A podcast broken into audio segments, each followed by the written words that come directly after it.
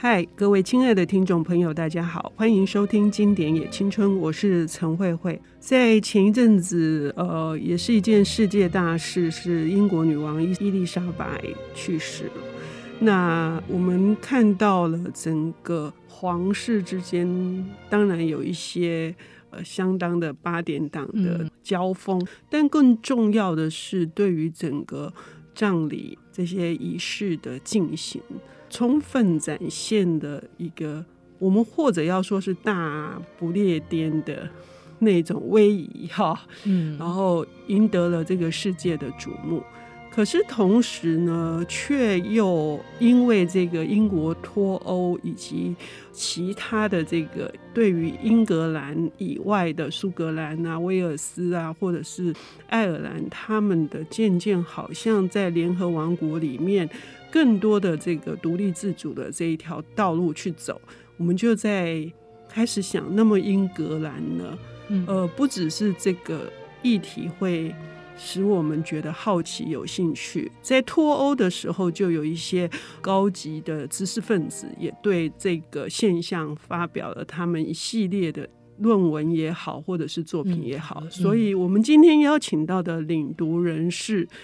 在爱丁堡大学 攻读历史，那 对对，现在是未城出版的总编辑，同时也是台湾非常重要的作家张慧晶小姐。她为我们带来的这一本是厚厚的三大部的英格兰的史诗。我们要先从哪里开始？作者图姆斯是谁？好，他为什么要写这本书呢？为什么要写这个三大册的这个 英格兰的史诗？哈，而且他实际上本来的专长是法国史。好，这个罗伯特图姆斯他是剑桥大学圣约翰学院历史学的名誉教授。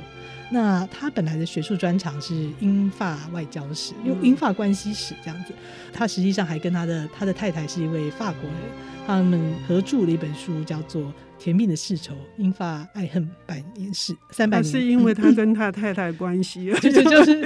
感觉很有这种，对对对，婚姻关系是不是也有这种 爱恨情仇这样子？对，所以他确实他在书里面也讲说，为什么我一个本来是研究这个英法关系哈法国史的学者要来写三大册的英格兰史哈？但是他觉得说。或许正是因为这样子，他的有这样的眼光，所以呢，他可以跳出呃英就是其他英格兰史呃史学者不一样的这个角度来讲英格兰史。他写这个书的背景是在就是确实就是慧姐刚刚讲的，就是前几年英国在讨论脱欧的问题。那在讨论脱欧的时候呢，双方难免就是有这种啊，就是我觉得应该脱欧啊，英国英国自古以来就不是欧洲的一部分。嗯、然后另外一边就说。英国自古以来就跟欧洲关系非常密切，嗯、好，就难免有这样子的交锋。嗯，那这个作者图姆斯，他本人是比较倾向这个脱欧的，嗯，可是我觉得他非常有意思的就是他反对这种历史决定论，嗯，他不认为有什么自古以来就是怎样这种事情，哈，所以他觉得说两边都是有可能的，就是你说觉得说从我们历史看起来，我们应该留在欧洲里面，还是从我们历史看起来，我们应该脱离欧洲？你两边都是说得通的哈，嗯，就是没有哪一个是定论这样。他反对这种决定历史决定论，呃，他认为呢，英格兰的人的经历，还有英格兰人回忆自己经历的方式，都是不断的在改变的。嗯。所以他虽然认为说他很想写一部书来传达这个英格兰民族的故事，可是他不认为人对自己的认识还有这个情感呢是一成不变的。我们光是想到这个，就会觉得非常的。艰难的一个工程哈，因为毕竟在这是一个群岛，然后这里面有非常复杂的民族的结构。那所谓的英格兰的认同，难道就是同时也必须应该也要非常尊重我们刚刚提到的？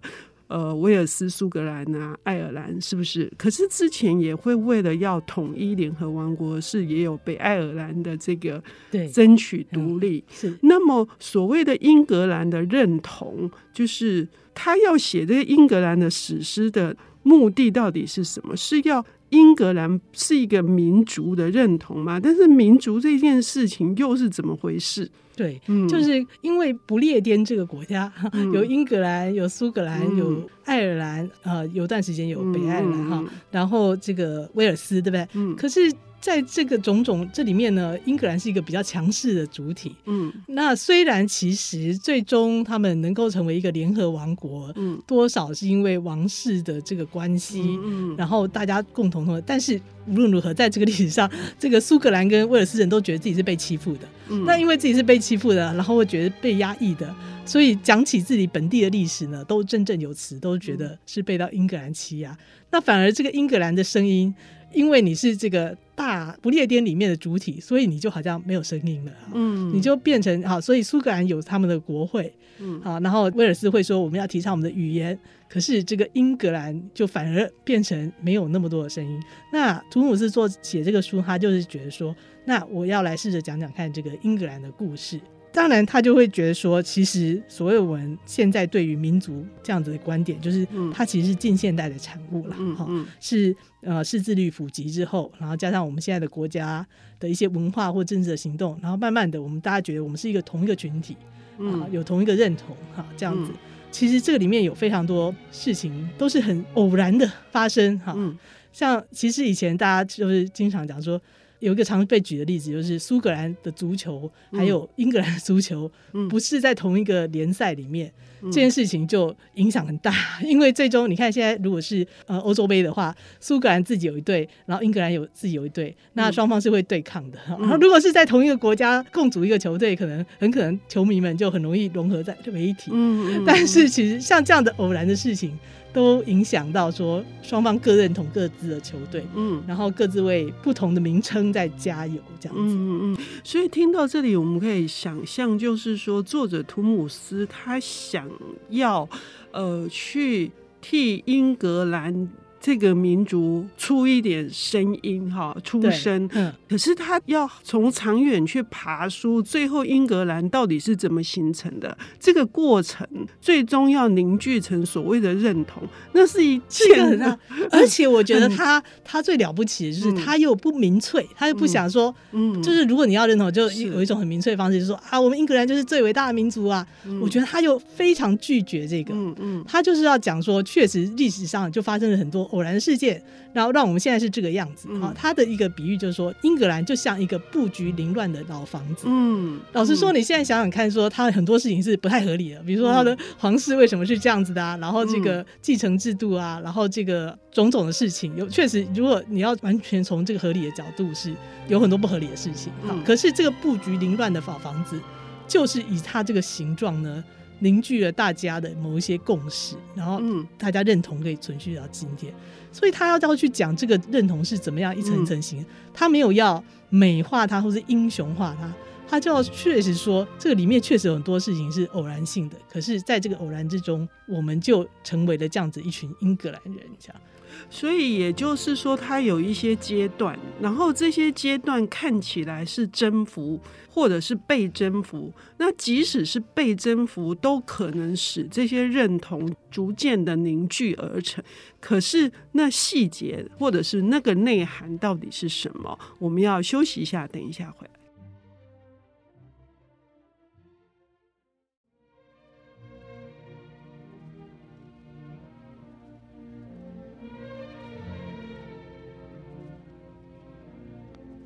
欢迎回到《经典也青春》，我是陈慧慧。我们邀请到的领读人是未曾出版的总编辑，同时也是作家，留学苏格兰的爱丁堡。嗯、那他要来谈的这本书呢，是罗伯特·图姆斯。他想要回答一个问题：什么叫做英格兰人？英格兰人对自己的认同是怎样？他们又怎么看待自己？因为在呃联合王国的情况之下，反而英格兰人是比较沉默的。那这种历史中不断的演变、长期的阶段里面，他要想要谈的是说，哪些个阶段使得这些偶然的因素最后呢，呃去形成的这个认同。对对对嗯。嗯，哎、欸，这部书我自己真的是很喜欢啊、喔，嗯嗯。就是他，我觉得他实在是很有胆识，这位历史学家。好，他他讲这个英格兰历史，但是他没有意思。啊，他实际上想要讲的是认同的形成，就如你刚刚说的。嗯。好，那他自己心目中就是说，历史有很多偶然的事情，嗯，那并不是说哪一个国家天生就伟大，嗯，好，但是有时候有些事情就让他我们认同变成这样，嗯，那比如说他他自己是把它分成了四个重要的阶段，一个就是诺曼征服的时候，那其实你想想看，诺曼征服到后来的英格兰，其实是有一些很有意思的事情，就是诺曼征服是就是诺曼帝的征服者威廉，嗯啊，来征服了这个英格兰。也就是法国的，对对对，法兰西的，对。嗯、那在这样子一个情况下，就形成了是一个其实跨英吉利海峡两岸的帝国。那你可以想象，就是说，于是这个当年的这个征服者也是统治者们，他们其实都是说法文的，嗯、还有说拉丁文这样子哈。嗯、呃，英格兰本来的贵族是受到打压，或甚至都被歼住。嗯、可是经过了两三世纪之后，反而这些。征服者们被同化了。嗯，好，那这个当然有种种因素。当然，第一个，呃，因为隔着英格利的海峡，哈，那统治者留在英国的话，这个跟原来的这个大陆稍微有点距离，哈，使得他们比较容易在这个地方同化。加上当地已经有非常强势的这个英语，这样，那于是他们就到了十三世纪。变成他们也已经被同化，变成是讲讲英语的哈。嗯，那甚至这个时候，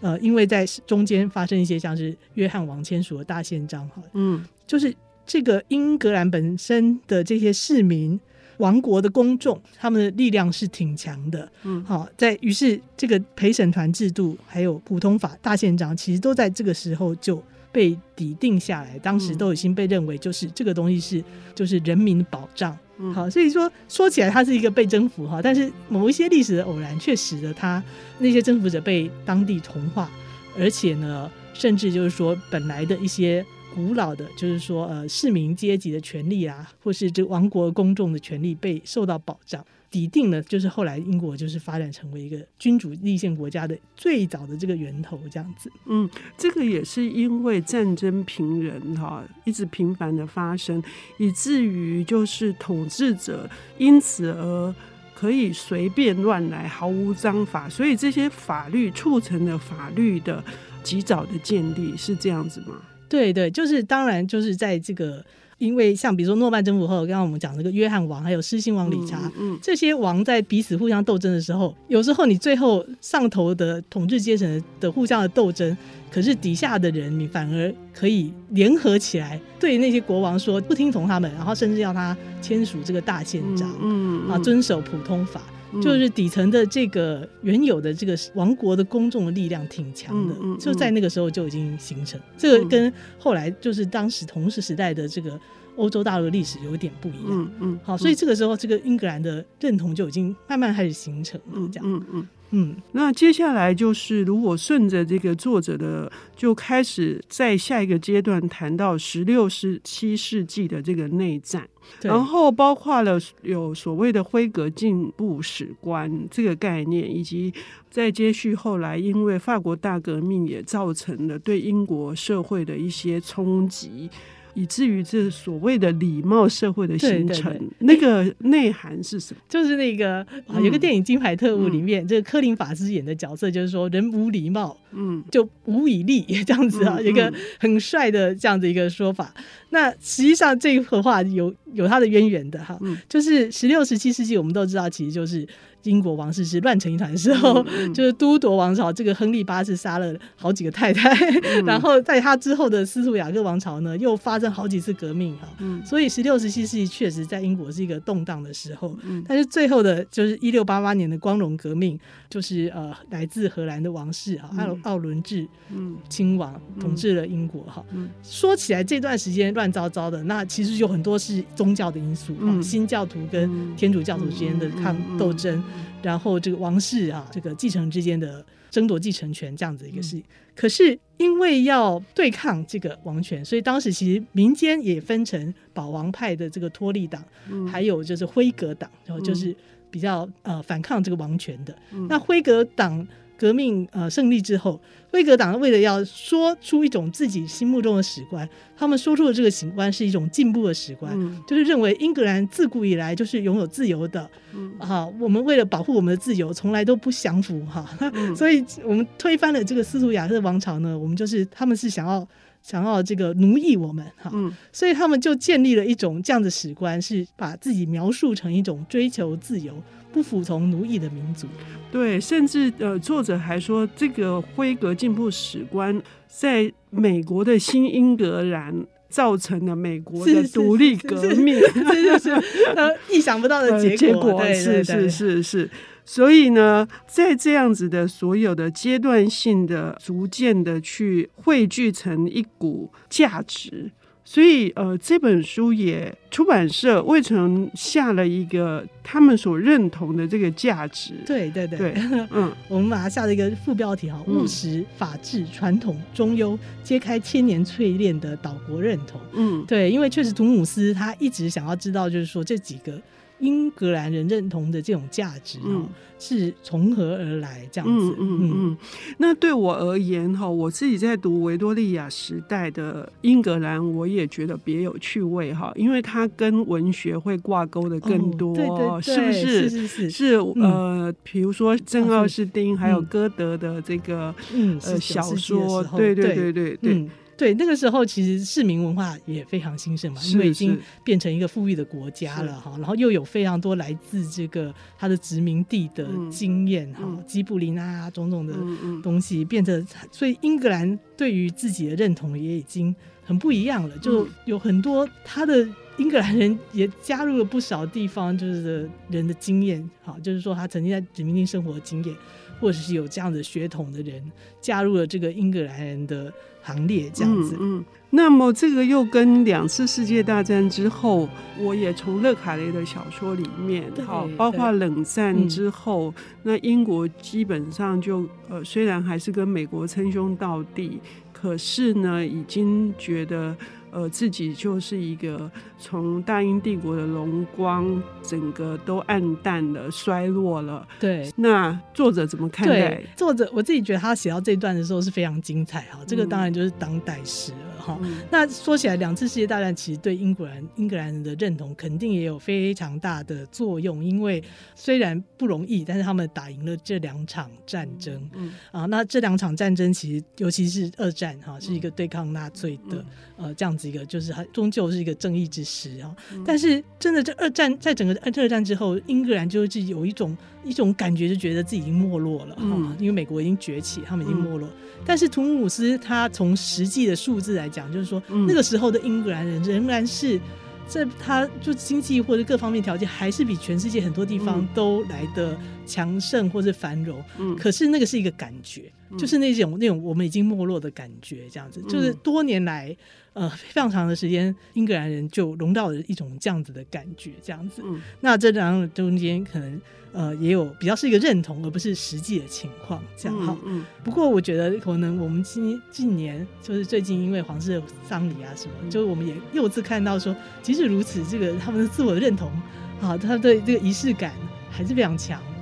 跟这个传统的连接还是非常强。嗯，所以这本书有趣的地方是，这个作者他用了非常非常多理性的分析，然后无数的资料去试图是去把英格兰的认同到底是在哪些地方，然后即使是变动的，可是最终呢却形成了一股力量，而且他还深信这个力量呢，呃，曾经。抵抗了法西斯主义的阵营，对，对不 对？对，然后未来还会因为这个海洋的关系，呃，跟全世界更多的连接。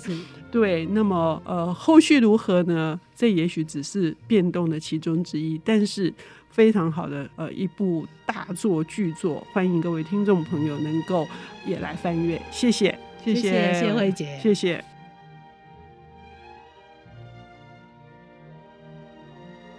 本节目由 IC 之音与瑞木读墨电子书联合制播，经典也青春与您分享跨越时空的智慧想念。